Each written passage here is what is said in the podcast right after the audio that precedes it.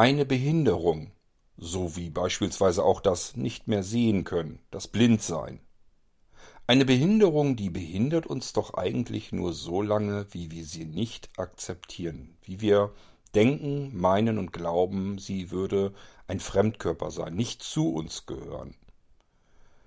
Aber so wie wir verschiedene andere Dinge nicht verändern können. Wir können nicht verändern, wie wir aussehen. Wenn wir einen großen Fuß haben, können wir ihn nicht einfach uns kleiner wünschen. Oder wenn die Hand zu klein ist, können wir uns diese nicht größer wünschen. Eine Behinderung gehört genauso wie ein Körperteil zu uns. Und wenn wir mit unserer Behinderung psychologisch gesund werden, diese Behinderung also akzeptieren als Teil von uns, als Teil unseres Lebens integrieren, ab da können wir uns auch wieder auf andere Dinge im Leben konzentrieren. Auch wieder fröhlich sein und ganz normal unser Leben leben. Die Behinderung, klar, gehört die mit dazu, habe ich ja gesagt. Aber sie bestimmt uns nicht mehr, sie behindert uns vielleicht nicht mehr. Natürlich, die kleinen Alltagshindernisse, die kennt jeder von uns und die werden bleiben, keine Frage. Aber sie gehören dann eben zu uns. Es sind Hürden unseres Lebens, so wie jeder Mensch Hürden im Leben hat. Auch Menschen, die nicht erstmal sichtbar behindert sind, haben jede Menge Hürden im Leben. In dem Moment, wo wir unsere Behinderung akzeptieren, akzeptieren wir auch uns wieder und dann kann das restliche Leben starten. Unsere blinde Anja, unsere Protagonistin, von der wir hier regelmäßig die Geschichten im Irgendwasser hören, die trifft auf einen Menschen, der seine Behinderung noch nicht akzeptiert hat und nun staunt, dass man mit einer Behinderung trotzdem glücklich sein kann. Wie kann das funktionieren? Wo ist der Trick? Wie geht das? Die beiden müssen sich austauschen und das tun sie. Und somit wünsche ich euch viel Spaß mit unserer heutigen Anja-Geschichte in der sie den Dietmar kennenlernt, der mit seiner Behinderung zunächst noch nicht ganz gesund ist.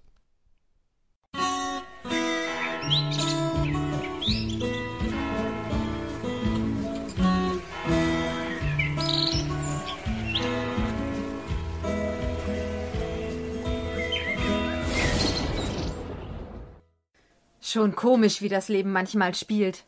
Nun sitze ich in Andreas und meinem Lieblingseiscafé neben dem Herrn, der vor elf Jahren einen Unfall hatte, erst ganz gelähmt war und der nun Doppelbilder sieht, links nichts mehr hört und dessen Gedächtnis nicht mehr so gut wie früher ist.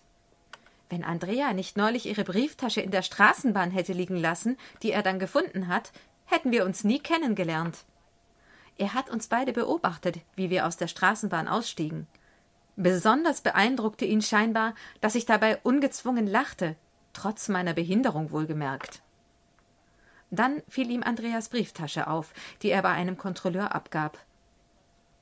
Etwas später bekam Andrea von ihm einen Brief, in dem er kurz sowohl sein Leiden als auch seine Unfähigkeit schilderte, damit klarzukommen. Ihre Begleitung, so schrieb er, scheint gut mit ihrer Blindheit auszukommen. Darum läge ihm viel daran, sich einmal mit mir zu unterhalten. Andrea und ich holten ihn also heute von der Straßenbahn ab und gingen ins Café. Andrea ist nach einer Stunde gegangen, und nun sitzen wir schon seit drei Stunden und reden. Er ist deprimiert, da er, wie er meint, im Grunde glücklich sein müsste, dass doch wieder so viel funktioniert. Ich hätte es doch viel schwerer und würde im Gegensatz zu ihm meine Behinderung annehmen. Er habe seine seit elf Jahren und sei immer noch nicht in der Lage, sie zu akzeptieren. Mein Argument, dass ich es von Kindesbeinen an gewöhnt bin, blind zu sein, lässt er gelten, es überzeugt ihn aber nicht völlig. Ich frage mich so oft, warum das gerade mir passiert ist. Warum ich? Und dann ärgere ich mich über mich, weil ich doch allen Grund hätte, dankbar zu sein. Schließlich wäre ich fast tot gewesen.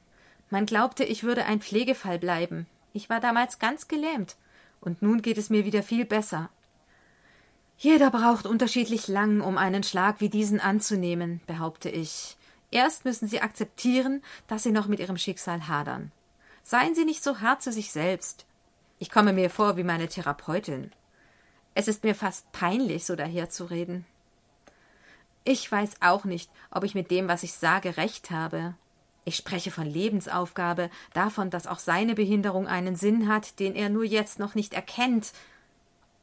Während Sie sich durch ein Tal quälen, können Sie den Sinn dieser Anstrengung noch nicht sehen. Erst wenn Sie wieder auf dem Gipfel des nächsten Berges stehen, können Sie von oben auf das durchwanderte Gebiet schauen und sehen, wozu es gut war. Aber warum muss man unbedingt Leid erfahren, um zu lernen? Geht das nicht auch anders? Ich bin etwas überfordert damit, einem Menschen, der etwa 15 Jahre älter ist als ich, diese Frage zu beantworten. Ich sage etwas davon, dass Leute, denen immer alles zufliegt, an der Oberfläche bleiben, nicht wirklich Tiefe entwickeln können. Harte Lektionen lernen wir nicht freiwillig. Die werden uns sozusagen aufgezwungen, sonst würden wir sie liegen lassen und Erfreulicheres tun. Ich gebe zu, dass das nicht alles auf meinen Mist gewachsen ist, was ich davon mir gebe. Immer wieder sagt er, wie er mich bewundert, dass ich meine Blindheit annehme und so viel in meinem Leben tue. Da sieht man wieder, wie relativ alles ist. Wie oft werfe ich mir vor, dass ich nicht einen Bruchteil dessen leiste, was ich leisten könnte oder was andere Blinde leisten. Und ich habe in den vielen Jahren nicht dazugelernt, meint er resigniert. Das glauben Sie nur, weil Sie jeden Tag mit sich zusammen sind. Fragen Sie mal jemanden, der Sie einige Zeit nicht gesehen hat. Der wird Ihnen garantiert etwas anderes vermitteln. Hm, vielleicht haben Sie ja recht. Er berichtet, dass er seit kurzem unentgeltlich in einem Altersheim den Leuten beim Essen hilft und mit ihnen spricht. Da er ob seiner Behinderung berentet ist, habe er wesentlich mehr Zeit und Ruhe dafür als das überforderte Personal. Aufgebracht schildert er, wie lieblos und menschenverachtend dort teilweise mit den alten Leuten umgegangen wird. Und es ist nicht wahr, dass die Dame nichts von dem, was ich ihr erzähle, begreift, sagt er überzeugt. Immer wenn ich ihr erzähle, dass ich heute wieder zum Englischunterricht muss, davor aber Bammel habe, weil ich doch immer alles vergesse und verdrehe, lacht sie. So, und Sie sagen, Ihr Leben hat keinen Sinn, triumphiere ich. Wenn Sie ein paar alten Leuten, die seit langem das Gefühl haben, wie Ausschuss behandelt zu werden, Freude bereiten, da Sie ihnen Zeit und Aufmerksamkeit schenken, haben Sie schon mehr erreicht als so mancher gesunde Mensch, der mit Scheuklappen durchs Leben läuft und nur an sich und seine Karriere denkt. Ich denke, als Sie noch gesund waren und als Dachdecker arbeiteten, wären Sie nie auf die Idee gekommen, in einem Altenheim auszuhelfen. Verblüfft hält er inne. Wenn Sie das so sagen? Vielleicht ist da wirklich was Wahres dran. Natürlich fallen ihm bald darauf wieder weitere Unzulänglichkeiten ein, die er lieber gestern als heute abgelegt haben würde. Er spricht vom ständigen Begrenzungen durch die Behinderung. Ja, ich bin auch immer wieder unglücklich, wenn ich an meine Grenzen stoße, gebe ich zu. Besonders als Kind und Jugendliche wäre ich oft gerne mit dem Kopf durch die Wand gestoßen, die die Blindheit für mich bedeutete. Das kommt immer wieder auf einen zu. Aber das Kunststück ist doch, innerhalb der unverrückbaren Grenzen trotzdem frei zu sein. In mir beginnt etwas zu meutern. Großartig, welche Weisheiten du da von dir gibst. Sag sie dir mal selbst, wenn du in einem deiner vielen Löcher hängst. Erst neulich hörte ich dich zu einem Bekannten sagen, ich mache nur Rückschritte. Wo war denn da deine eigene Weisheit, deine Sicherheit? Tja, nicht zuletzt sind es ja oft die anderen, die die eigene Entwicklung objektiver beurteilen können als man selbst. Es fällt immer leichter, etwas aus der Distanz heraus einzuschätzen. Und ich glaube, durch diesen Menschen, der so an sich und seinem Leben zweifelt, wird mir erst wieder bewusst, was ich schon erreicht habe und woran ich mich festhalte, wenn ich unsicher werde. Und wie ich sie da lachen sah, dachte ich mir, das gibt's doch nicht. Ich habe mich gefragt, wie kann man denn da noch lachen, trotz allem? Sagt er aufs Neue fasziniert. Aber da wäre ich doch ganz schön arm dran, wenn ich nach 27 Jahren Blindheit noch immer nicht lachen könnte. Ja, schon, aber das hat mir gezeigt, dass Sie es akzeptieren, dass das Leben für Sie trotzdem Sinn macht. Ich bin auch sicher, dass ich nicht grundlos oder aus Schikane blind bin, sage ich wie selbstverständlich. Das hat sicher einen Sinn. Für mich und für meine Mitmenschen. Und so ist es bei Ihnen auch.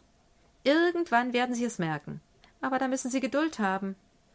Denn wenn Sie zu oft und zu aufgeregt fragen, können Sie die Antwort nicht hören. Oh je, Anjas Philosophiestunde. Hier bekommen Sie Lebensweisheiten gratis oder vielmehr gegen eine Einladung zu Eis und Cappuccino. Vieles von dem, was mir hier so locker über die Lippen kommt, wurde mir selbst eines Tages von Menschen gesagt, bei denen ich Rat gesucht habe, denen ich ungeduldige, verzweifelte Fragen stellte. Aber manches davon kommt auch aus mir und meinen Erfahrungen. Erst heute, während ich mit diesem Herrn spreche, wird mir bewusst, wie lange ich schon nicht mehr über den Sinn oder Unsinn meiner Blindheit nachgegrübelt habe. Ich denke zurück und erinnere mich an lange Phasen, in denen mir mein Handicap viel schmerzlicher erschien und in denen ich heftig dagegen rebellierte. Natürlich gibt es solche Einbrüche noch immer, aber sie sind seltener und nicht mehr so existenziell wie früher. Auch peinliche Situationen, in denen ich gerne in Grund und Boden versinken möchte, gibt es noch oft genug. Ich behaupte nicht, dass ich immer und vor jeder Person zu den blindheitsbedingten Abweichungen stehen könnte. Davon bin ich noch weit entfernt. Aber über so manches Problem von vor einigen Jahren kann ich heute nur erleichtert lächeln, da es mich nicht mehr belastet. Wissen Sie, sagt mein Gesprächspartner, als wir uns vorhin an der Straßenbahnhaltestelle begrüßten, wollte ich Ihnen doch die Hand hinhalten, obwohl ich doch wusste, dass Sie sie nicht sehen. Da dachte ich mir dann, mein Gott, bist du blöd, Dietmar. Da musst du doch die Hand nehmen. Wie kann man nur so unbedacht sein? Wirklich, so was Doofes. Tatsächlich? Bei der Begrüßung war mir gar nichts aufgefallen. Interessant, welch ausführlicher Film da in seinem Kopf abgelaufen ist, wo ich mich an gar nichts Ungewöhnliches erinnern kann. Wir gaben uns die Hand. Fertig. Das lief so nebenher.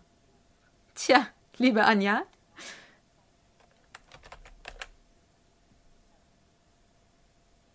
Das lief so nebenher. Tja, liebe Anja, hatten wir da in grauer Vorzeit nicht selbst einmal ein gewisses Problem mit dem unausweichlichen Händeschütteln? Kaum zu glauben. Ein paar Wochen später, als wir zusammen mit Billy spazieren gehen, meint Dietmar Weißt du, ich bin dir voll dankbar, dass ich mit dir zusammen sein kann. Ich bin jetzt so weit, dass ich froh bin, überhaupt was zu sehen. Ich bin vielleicht nicht der zufriedenste Mensch, aber mir ist jetzt klar, dass ich unverschämtes Glück gehabt habe. Das wusste ich vorher theoretisch zwar auch, aber jetzt akzeptiere ich das endlich so, wie es ist. Und wenn ich mal wieder in Selbstmitleid verfalle, denke ich dran, dass du es eigentlich noch viel schwerer hast und es trotzdem so gut packst. Dann geht es wieder. Ich habe das jetzt schon öfter versucht, mit geschlossenen Augen Dinge im Haushalt zu machen. Puh, jedes Mal, wenn ich die Augen wieder aufmache, bin ich richtig glücklich, dass ich was sehe. Das freut mich. Es fällt mir schwer, etwas Sinnvolles dazu zu sagen, da ich ja im Grunde nichts getan habe. Schließlich ist es meine bloße Präsenz, die ihm geholfen hat, und auf die kann ich ja wohl kaum stolz sein. Trotzdem bin ich froh, dass er sich so langsam aus dem Sumpf von Zweifel und Sinnfragen herausarbeitet. Ich muss mich noch bei der Andrea bedanken, sagt er in meine Gedanken hinein. Das hat sie gut gemacht mit ihrer Brieftasche. Hätte sie die nicht damals verloren, hätte ich dich nicht kennengelernt. Da hätte ich echt eine Chance verpasst. Also, eigentlich glaube ich an sowas ja nicht, aber in dem Falle ist das fast, als ob das Vorsehung gewesen wäre. Tja, als Andrea und ich vor drei Monaten wie verrückt alle Geschäfte abklapperten, um das verflixte Ding wiederzufinden, schien uns dieses Ereignis nur lästig und unnütz.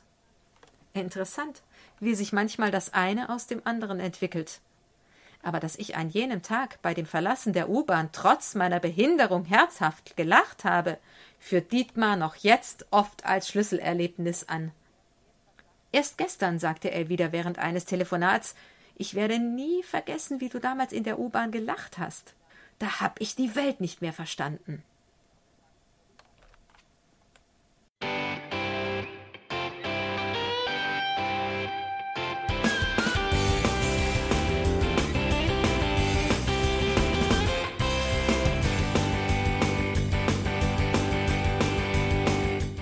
Das war Irgendwasser von Blinzeln. Wenn du uns kontaktieren möchtest, dann kannst du das gerne tun per E-Mail an podcast.blinzeln.org oder über unser Kontaktformular www.blinzeln.org. Blinzeln schreibt man in unserem Fall immer mit einem D in der Mitte. Wenn du möchtest, kannst du uns sehr gerne auch einen Audiobeitrag auf unseren Podcast Anrufbeantworter sprechen. Der hat in Deutschland die Telefonnummer 05165 439 461. Und wenn du uns aus dem Ausland anrufen möchtest, dann ersetze einfach die erste 0 gegen die 0049 für Deutschland. Wir bedanken uns für dein Interesse und freuen uns schon darauf, wenn du auch beim nächsten Mal wieder mit dabei bist.